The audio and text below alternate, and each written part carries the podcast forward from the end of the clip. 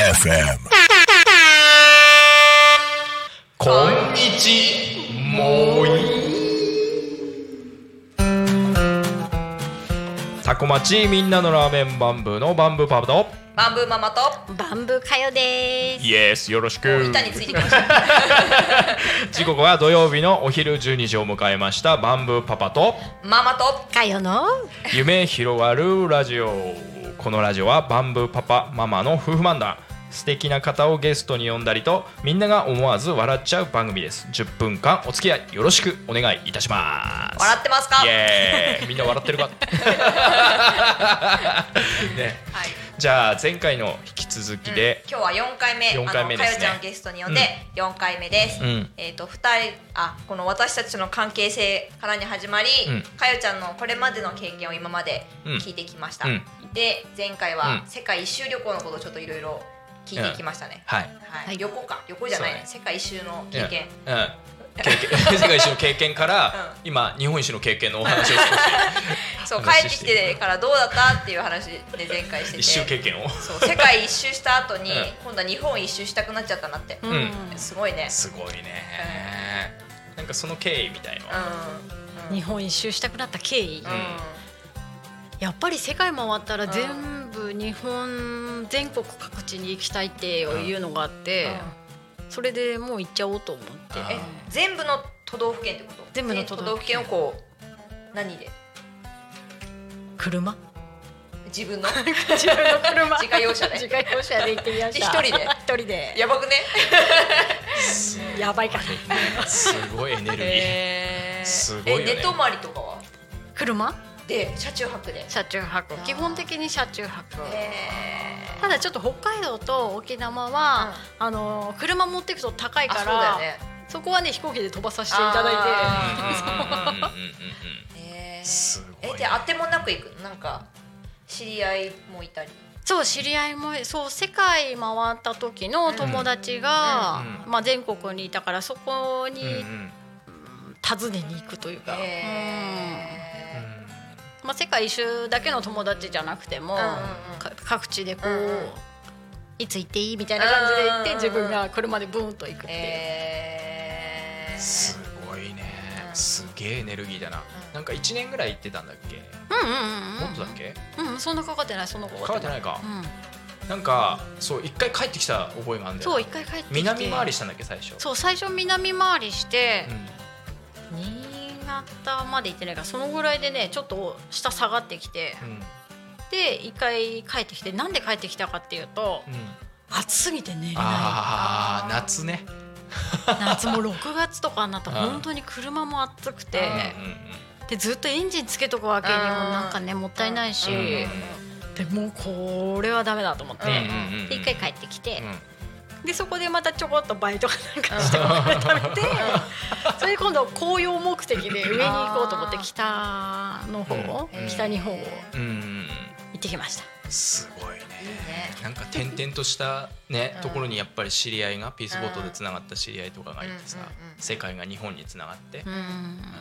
うなんかそのまた人とのこうつながりっていうところがなんか彼女の代名詞だなって兄としても思うところで、うんうん。うん、それがなんか今のお仕事にもちょっとつながってるところがもしかしたらあるのかなっていうところがあるのでその辺ちょっと聞いてみたいです。はい。うん。そう日本一周戻ってきて、でなんか前回も話したけどそれでもやっぱり介護が好きだから、うん介護の仕事をしてるって言ってたけど、うん。それからまたやっぱりす普通にっていうかその介護に勤務しだした日本一周し終わってからそう介護の仕事をして、なんだろうこうやっぱ自分の原点っていうか、途中途中あの、まあ、仕事も辞めてバイトして、うんうん他の仕事し他の仕事っていうか本当バイトぐらいの感じでうんやってみて、で一回介護の教員もやったことがあって、あ学校のそう学校の先生、うん。すげえそんなすごくないの？でもやっぱり自分はこう介護っていうのがし土台にあるっていうか、うんうんうん。自分の天職っていうかそ,、ううん。そうだなと思ってそこに結局戻ってくるっていう。そこにさやっぱ気づける人と気づけない人ってやっぱいると思うんだよ、うん。その仕事として考えた時にうん。好きな仕事をできる人とうん。なんか見つけられないで、うん。うんまあ、生活手段のためにやる人とかあってだからなんかそういろんな経験をした上でやっぱりそこにたどり着けるのが、うん。すごいなって思う、うん幸せだなとも思うし、うん。確かにうんね、うん、なかなかいないよね、って思うこんな人生。うん。歩める人、えで今は介護の中でもなんか全然知らない職種でどんなことを普段？されてるそう今は、うんあの介護職っていうもう直接的な介護をやるんじゃなくて、うん。ケアマネージャーって言って、うん。まあ、私は居宅のケアマネージャーって言ってお家にいる方のケアマネージャーをしていて、まあ、介護が必要になってじゃあどうしようかってなった時に、えー、お家に来てくれるヘルパーさんが必要かなとか、じゃあちょっと人との交流とか兼ねてデイサービスに行ってみようかなとか、まあ、介護をしてる人って本当に介護される側、じゃなくてする側家族側もやっぱすごい大変な思いをしてる方も多くて、まあ、例えば認知症の方とか介護してると夜も関係なくこう出歩いちゃったりとか。うん。そういう方もいらっしゃるのでそういう介護負担を軽減するためにショートステイを使おうとかお泊まりね。うんそうそういう相サービス談に乗る。うんそう相談に乗って、うん。じゃあこういうサービスが必要だなってこう組み立てて、まあ、計画書を立てて、えー。そう。うん。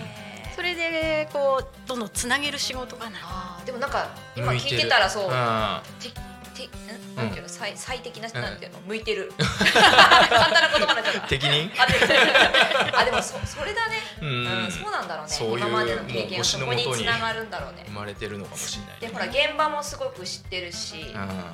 でねそこで実際の関わってる家族の方の気持ちもわかるだろうし、うんでうまくこうねつなげていくっていうか、うんその人たちが幸せな生き方っていうか、うん。生活ができるようにお手伝いができる。うんその人らしさっていうのをやっぱりすごい大事にして。なんかしたくないことしたくないもんねそうね。そうそう自分の人生だからさ、うんうんやっぱり笑顔で過ごしてほしいし、うんうんうんうん。素敵じゃないですか。素晴らしいね。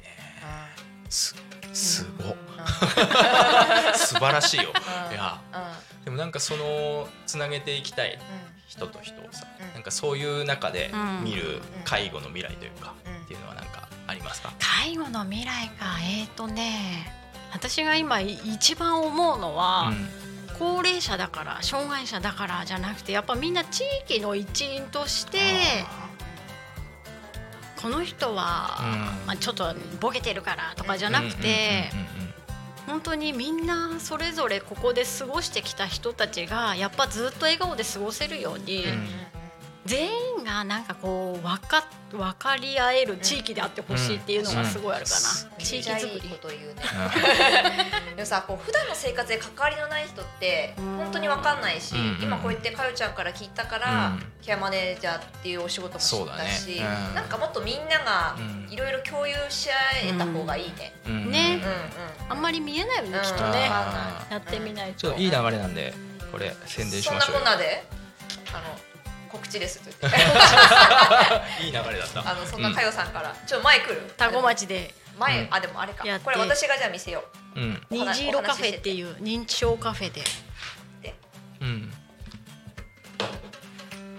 新町ハウスの寺子屋さんでやってます。わおおほほほほ近い。毎月第1木曜日の1時半から3時で、うんうんうんうん。まあ、1月来年来年の1月は第2木曜日なんですけど、うん認知症を知りたい方とかああ。認知症の介護で困ってる方とか。あまあ、ちょっと自分が認知症になっちゃったかなっていう人でも、うんうんあの集ってこう不安感とかがないように、うん。少し認知症のこと勉強したりとか、うんうん。まあ、あの本当に触れ合いの場なんで、うん。認知症だけじゃなくてこういろいろこう作ってみんなでこう輪を広げたりとか、うんうんうん。うん。うん。そういう活動をしてまおす。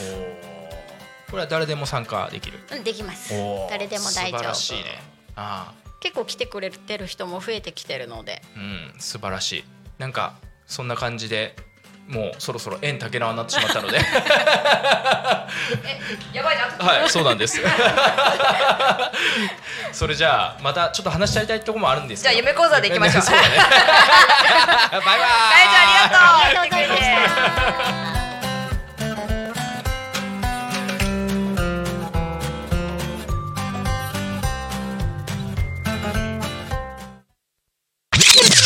Alchemy FM.